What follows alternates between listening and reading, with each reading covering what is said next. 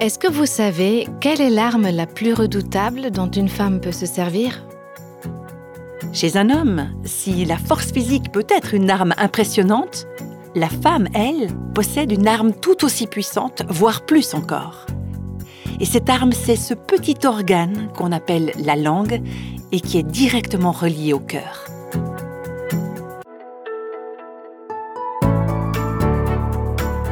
Vous écoutez Réveille nos cœurs. Quel usage faites-vous de l'outil le plus puissant que Dieu vous a donné? La femme pleine de sagesse utilise ses paroles pour construire et pas pour détruire. C'est un des thèmes que nous allons explorer aujourd'hui dans la suite de cette série Féminité et discrétion. Nous avons commencé à nous intéresser au portrait d'une femme insensée, irréfléchie, qui nous est dépeinte dans le chapitre 7 du livre des Proverbes. Et aujourd'hui, on va commencer notre lecture au verset 21. Dans les versets précédents, on a vu comment cette femme prend au piège et séduit un jeune homme qui manque de bon sens, un homme qui n'est pas son mari. D'ailleurs, son mari était absent, il était en déplacement professionnel, et elle, elle est sortie à la recherche de ce jeune homme. Et elle l'a attiré dans ses filets.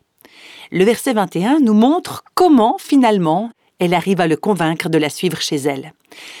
Elle l'a attiré à force de persuasion, elle l'a séduit par la flatterie de ses lèvres.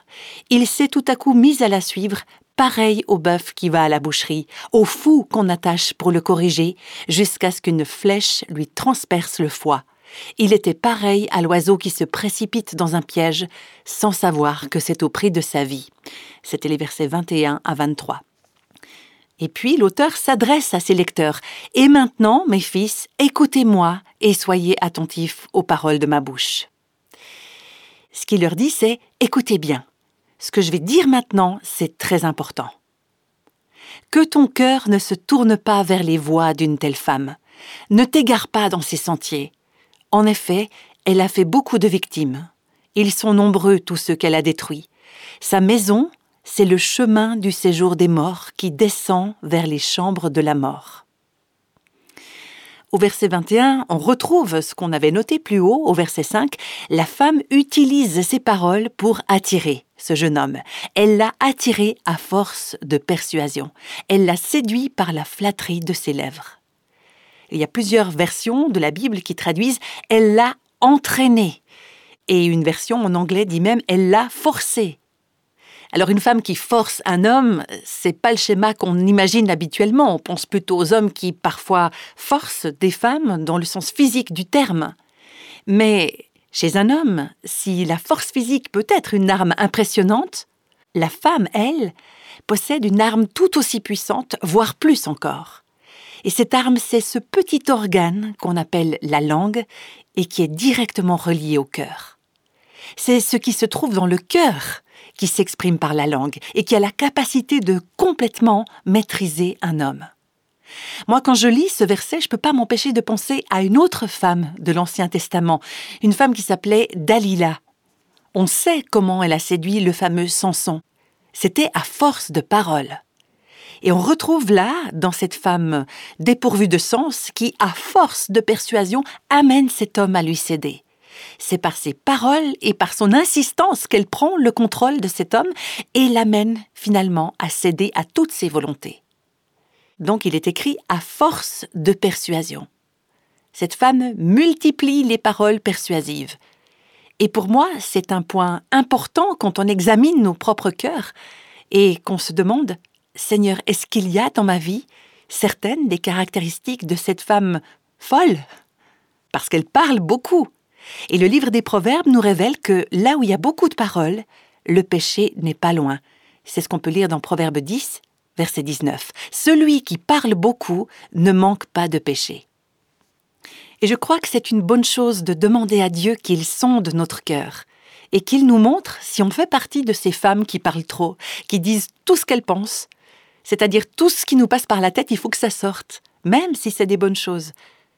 Vous savez, en fait, je suis bien placée pour le dire, un des dangers quand on est chargé d'enseigner la parole de Dieu, c'est qu'on parle beaucoup. Et quand je me prépare dans la prière, avant de prendre la parole, c'est la prière du psaume 39, verset 15 qui me vient souvent à l'esprit. Que les paroles de ma bouche et la méditation de mon cœur soient agréables devant toi, Éternel. Et ce que je dis au Seigneur, c'est Je sais qu'aujourd'hui je vais prononcer beaucoup de paroles, alors garde mes lèvres de péché. Que mes paroles soient vraies, soient pures, garde ma bouche. Et c'est en gardant notre cœur que nous pouvons garder notre bouche. Donc voilà cette femme qui, à force de paroles persuasives, a amené le jeune homme à céder. Elle l'a séduit par ses paroles sucrées, comme le dit une des traductions de la Bible. C'est fou le pouvoir qu'ont les mots. Vous réalisez que par la flatterie, les paroles aguichantes, osées, séductrices pour manipuler un homme, que vous pouvez l'amener à faire ce que vous voulez qu'il fasse. Et il s'agit d'ailleurs pas seulement de séduction d'autres hommes, vous pouvez tout aussi bien utiliser ce pouvoir contre votre mari quand, à force de paroles persuasives, vous l'amenez à faire des choix qui ne sont pas ceux que Dieu aurait voulu qu'il fasse. Voilà pourquoi, avant de parler à tort et à travers, réfléchissons à nos paroles et prions. Seigneur, est-ce que c'est bien ça que tu veux que je dise? Est-ce que ce sont les mots justes? Est-ce que c'est le bon moment? Est-ce que je dis ces paroles dans un bon esprit? Est-ce que j'en ai déjà trop dit et qu'il serait temps pour moi de me taire? Dans le chapitre 31 des Proverbes, la femme de valeur fait le pendant de la femme irréfléchie, de la femme insensée. Et j'aime bien le verset 26 qui dit Elle ouvre la bouche avec sagesse et un enseignement plein de bonté est sur sa langue. Très souvent, quand je sais que je vais rencontrer des gens et m'engager dans des conversations, des discussions, etc., je dis Seigneur, que les paroles de ma bouche soient sages et empreintes de bonté. Si ce n'est pas sage, si ce n'est pas empreint de bonté, il vaudrait mieux se taire. Et je crois que quelquefois les hommes sont tout simplement fatigués de nous entendre parler et du coup, ils cèdent si on insiste et qu'on parle, on parle, on parle, ils vont peut-être céder juste pour arrêter le flot de nos paroles. Voilà pourquoi, que ce soit au sein de votre couple ou dans vos relations avec les autres, si vous voulez être une femme de valeur, une femme réfléchie, demandez à Dieu de vous donner un cœur sage et plein de bonté, qui s'exprime par des paroles pleines de sagesse et de bonté. Et posez-vous aussi honnêtement la question, est-ce que je parle aussi gentiment aux membres de mon foyer, qu'à mes collègues de travail, à mes amis, aux autres femmes, aux autres hommes, aux membres de mon Église Ceux qui sont les plus proches de nous, est-ce qu'ils ne méritent pas aussi de recevoir nos paroles les plus aimables? Et pourtant, c'est très souvent sur eux qu'on passe notre mauvaise humeur. Et ces paroles aussi acérées que la pointe d'une épée, comme le dit le livre des Proverbes, peuvent si facilement être mortels. Pour en revenir à notre texte, voilà ce que le verset 26 nous dit de la femme dépourvue de bon sens. Nombreuses sont ses victimes blessées à mort, et ceux qu'elle a fait périr comptent parmi les plus robustes. Ce verset est l'un de ceux qui, personnellement, m'ont donné le plus à réfléchir dans mon cheminement vers la sagesse. Il y a des années, quand j'étais adolescente, je voulais rechercher Dieu et devenir une femme sage. Et Dieu a commencé à travailler mon cœur en m'aidant à prendre conscience que je pouvais être, non pas pour un homme ou quelques-uns, mais pour de nombreux hommes, l'instrument de leur chute. Et ce verset 26 mentionne deux catégories d'hommes que ce genre de femmes irréfléchies blesse à mort, ceux qu'elle casse, entre guillemets, les hommes blessés et les hommes robustes. Et il y a beaucoup d'hommes qui se trouvent dans l'une ou l'autre de ces catégories. Un homme blessé, c'est un homme qui a souffert d'une manière ou d'une autre et qui est émotionnellement vulnérable ou fragile ou faible. Et cette femme folle, insensée, fait intrusion dans sa vie et elle le casse. Mais il y a aussi l'homme robuste. Ça peut être un homme spirituellement fort, mais qui, après une victoire, par exemple, se trouve vulnérable à l'orgueil, et à ce moment-là, une femme irréfléchie peut être l'écueil sur lequel sa vie va se briser. Alors comment est-ce qu'elle le casse? Elle le casse en le décourageant, en l'intimidant et quelquefois en le prenant au piège de l'immoralité.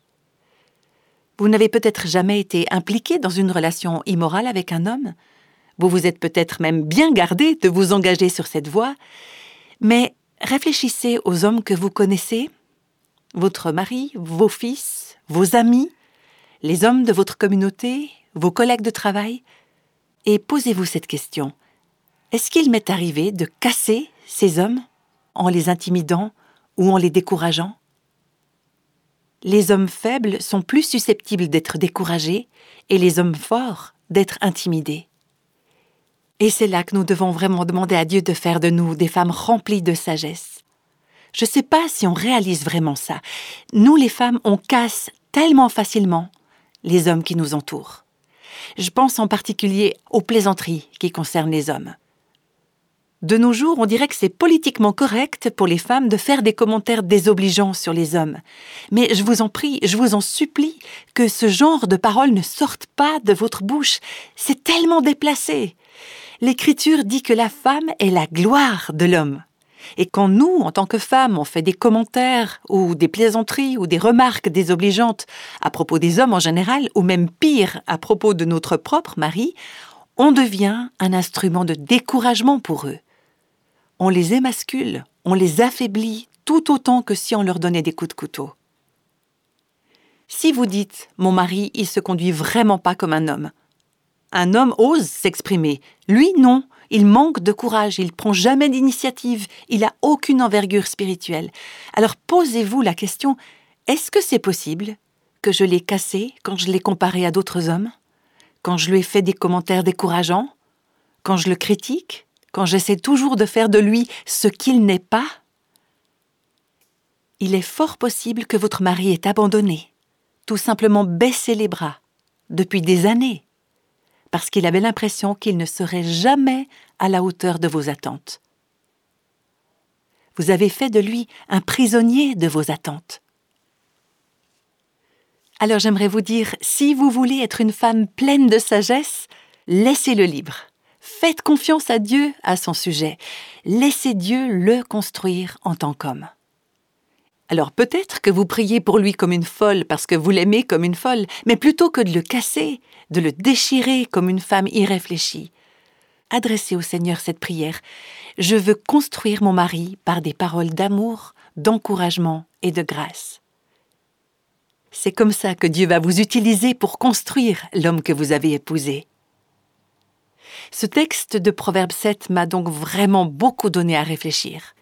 Parce que même si je ne m'étais pas engagée comme cette femme dans des relations immorales, je découvrais tout le temps en moi certains de ses traits de caractère ou de ses comportements. Et je pense que nous toutes, nous avons besoin de dire Seigneur, ne permets pas que je devienne cette femme-là. Et même de reconnaître devant le Seigneur, oui, par certains aspects, je suis cette femme-là.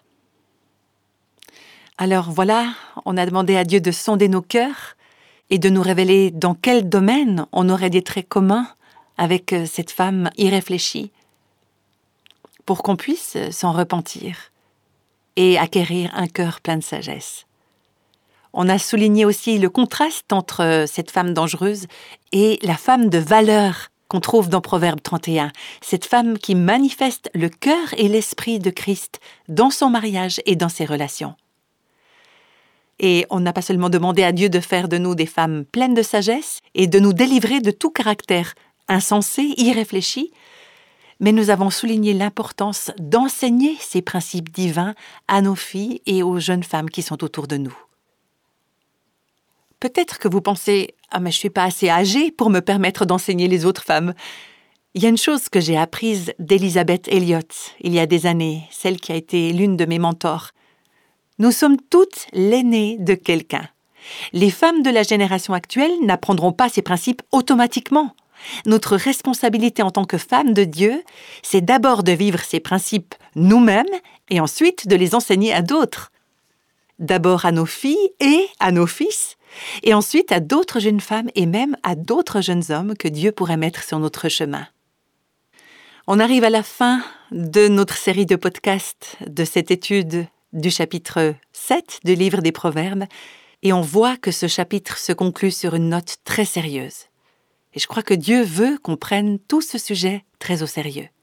Si on laisse des germes de folie se développer sans contrôle dans nos vies ou dans celles de nos enfants, Dieu aimerait que l'on ait un aperçu très clair de où cela nous mènera au final. On a vu comment, au verset 26, cette femme a fait beaucoup de victimes. Ils sont nombreux tous ceux qu'elle a détruits. Et voici maintenant ce que dit le verset 27, le dernier du chapitre. Sa maison, c'est le chemin du séjour des morts qui descend vers les chambres de la mort. C'est terrible ça. C'est pas une fin heureuse. Et je crois que là, l'auteur des Proverbes nous dit la fin de cette femme dépourvue de bon sens, ce n'est pas un happy end. Peut-être qu'elle se raconte qu'elle a une belle vie, et pendant quelque temps, il se peut que ce soit le cas, elle peut prendre du plaisir à sa folie. Oui, le péché a des saisons agréables, mais l'auteur des Proverbes dit Pense à l'avenir, regarde où cette histoire va te conduire. Si tu es une femme irréfléchie, voilà où ça va te conduire, et voilà où tu vas mener ceux que tu entraînes avec toi. Le fond de l'histoire, c'est que cette femme folle est mortelle. C'est pour ça qu'en français on parle de femme fatale. Si vous êtes une femme irréfléchie, vous êtes une femme mortelle. Pour peu que je permette à mes folles pensées d'établir leur quartier dans mon cœur, je deviens une femme mortelle. Et cette vérité, vous allez la découvrir tout au long du livre des Proverbes, pas seulement dans ce chapitre 7. Au chapitre 2 des Proverbes, l'Écriture nous dit, en effet, sa maison, donc celle de cette femme folle, insensée, penche vers la mort, et sa route conduit vers les défunts. Aucun de ceux qui vont vers elle ne revient ni ne retrouve les sentiers de la vie. Au verset 18 et 19. Ça, c'est une impasse. Et l'auteur des Proverbes met son fils en garde contre ce genre de femme. Mais nous, en tant que femmes, est-ce qu'on ne devrait pas prendre garde à ne pas être ce genre de femme? Il y a aussi le chapitre 5 des Proverbes qui en parle de nouveau. Ses pieds descendent vers la mort, ses pas aboutissent au séjour des morts. Et j'aimerais terminer avec cet exemple qui me touche beaucoup. Il y a quelques semaines, j'ai reçu un message d'une amie qui m'avait entendu parler sur ce sujet. Elle m'écrivait pour me raconter ce que Dieu lui avait montré sur sa propre vie. En fait, pour elle, l'homme qu'elle avait détruit, c'était son mari. Elle reconnaissait elle-même que tout au long de leurs années de mariage, son cœur n'avait jamais été vraiment dans son foyer. Elle aimait son travail, elle aimait le contact humain. Elle aurait voulu pouvoir dire qu'elle aimait son mari, mais en regardant en arrière, elle reconnaissait qu'au cours de plus de vingt ans de vie conjugale, elle n'avait jamais assumé les responsabilités que Dieu lui avait données en tant qu'épouse et en tant que mère. Et au moment où elle m'envoyait ce message, son couple était dans un état de délabrement total.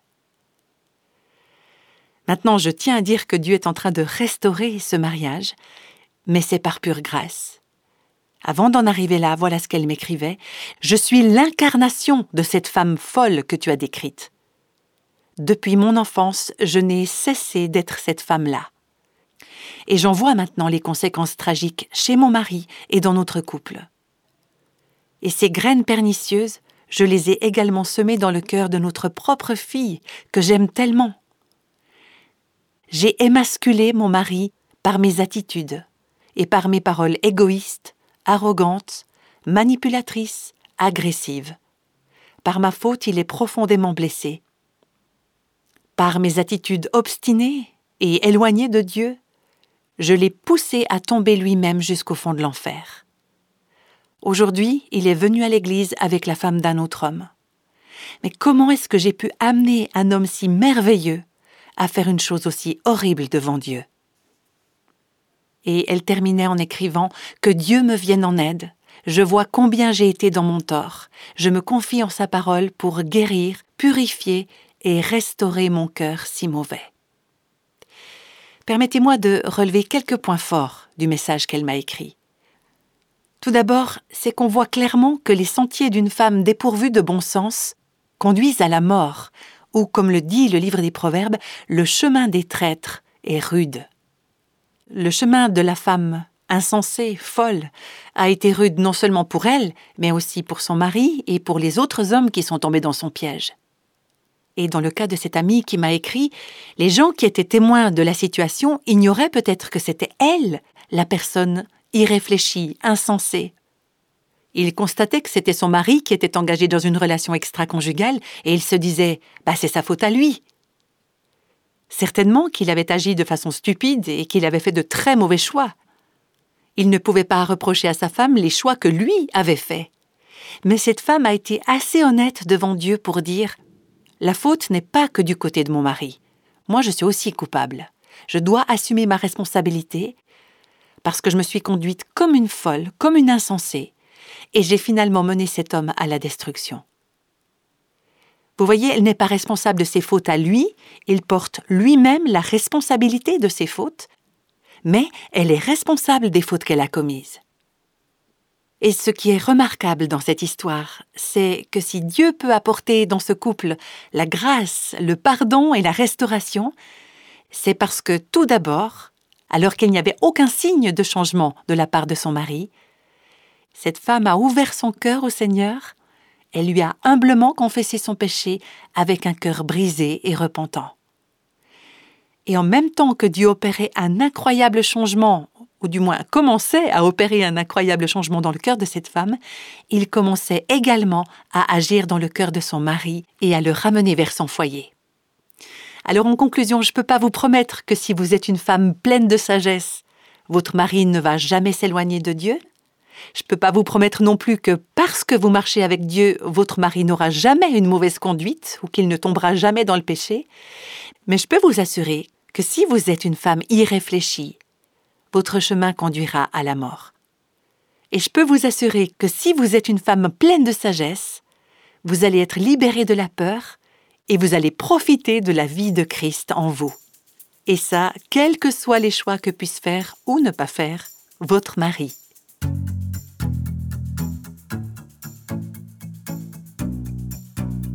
Ce message que nous venons d'entendre est vraiment important. Et j'espère que vous ne vous contenterez pas d'écouter ce podcast puis d'oublier ce que vous avez entendu, mais que vous vous pencherez activement sur ce chapitre 7 des Proverbes et que vous apprendrez comment devenir une femme remplie de sagesse. On va prendre quelques instants pour prier ensemble maintenant. Nous avons été confrontés à quelques vérités extrêmement sérieuses liées au fait d'être une femme dépourvue de bon sens. À certains moments, nous nous sommes peut-être reconnus en elle, et maintenant nous voyons à quelles conséquences désastreuses cela peut nous mener. J'ai vraiment à cœur que nous, chrétiennes, nous nous humilions et nous nous repentions pour notre conduite irréfléchie.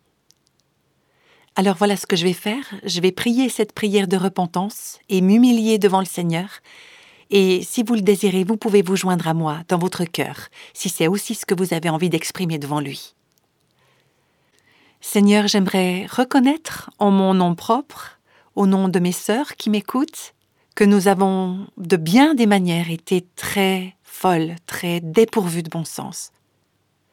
Nous avons péché contre toi et contre les hommes que nous avions le devoir d'aimer par nos paroles, par notre comportement, par nos attitudes, par notre esprit. Seigneur, je t'en prie, pardonne-nous nos conduites folles, insensées. Pardonne-nous pour les hommes que nous avons cassés et conduits à la mort, à la mort spirituelle, morale et émotionnelle. Seigneur, s'il te plaît, fais-nous grâce. Purifie-nous, crée en nous un cœur nouveau, un cœur droit, sage. Transforme-nous par la puissance du Saint-Esprit et fais de nous les femmes que tu as voulu que nous soyons, des femmes remplies de l'Esprit du Christ, des femmes de valeur. Et que nos vies puissent amener des hommes, des femmes, des jeunes, des enfants à dire les voies de Dieu sont droites et moi aussi je veux les suivre. Merci d'entendre et d'exaucer cette prière et de nous purifier et par la foi de nous utiliser comme des femmes de Dieu remplies de sagesse. Nous te prions tout cela au nom de Jésus. Amen.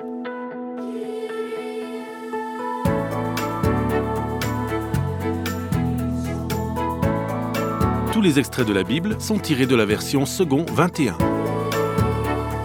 Réveille nos cœurs est le ministère francophone de Revive Our Hearts, initiative de Life Action Ministries avec Nancy DeMoss Volgemuth.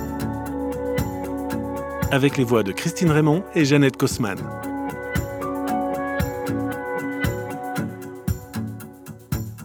Quelle que soit la saison de votre vie, Réveille nos cœurs vous encourage à trouver la liberté, la plénitude et à porter du fruit en Christ.